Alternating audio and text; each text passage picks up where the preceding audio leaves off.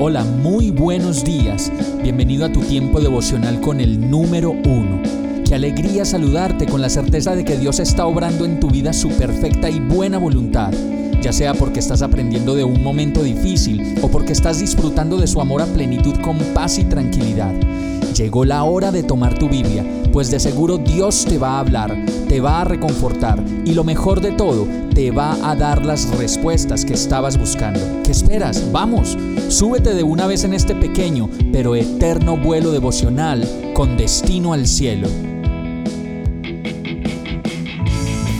Y el mensaje de hoy se llama No estoy muerto.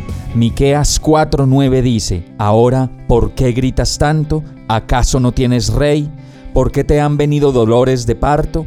¿Murió acaso tu consejero?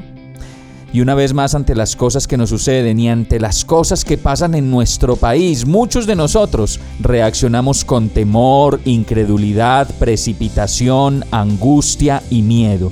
Y entonces comenzamos a poner en nuestros estados de perfil en el WhatsApp y en el Facebook y en el Instagram frases desoladoras, desesperanzadoras, en donde decimos y le contamos a todo el mundo lo tristes que estamos, lo adoloridos que nos sentimos por la realidad del país, por lo que nos pasa, por cada problema que tenemos y por cada incertidumbre que viene a nuestra vida.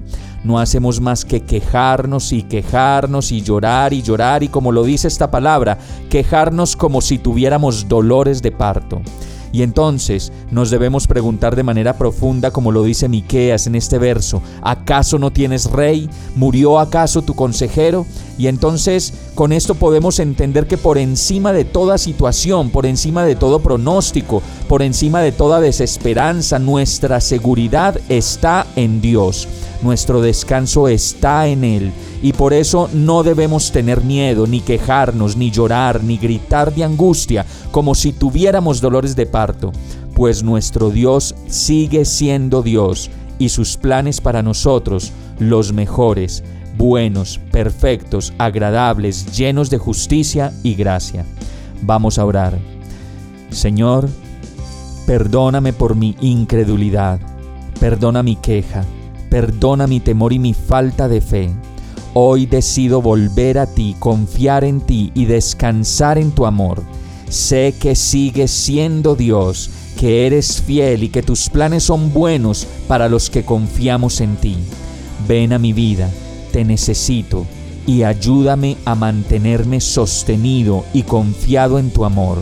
Y todo esto te lo pido en el nombre de Jesús.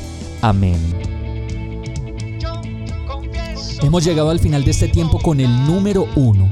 No te detengas, sigue meditando durante todo tu día en Dios, descansa en Él, suelta los remos y déjate llevar por el viento suave y apacible de su Santo Espíritu. Solo compártelo con quien lo necesite y ames. Hoy, de la mano de Dios, todo será un gran día. Para más información visita nuestra página www.iglesiabierta.com o llámanos al 313-334-0116. Oramos y rogamos para que cada día te enamores más de Dios y para que no pares de pasar todo tu tiempo con el número uno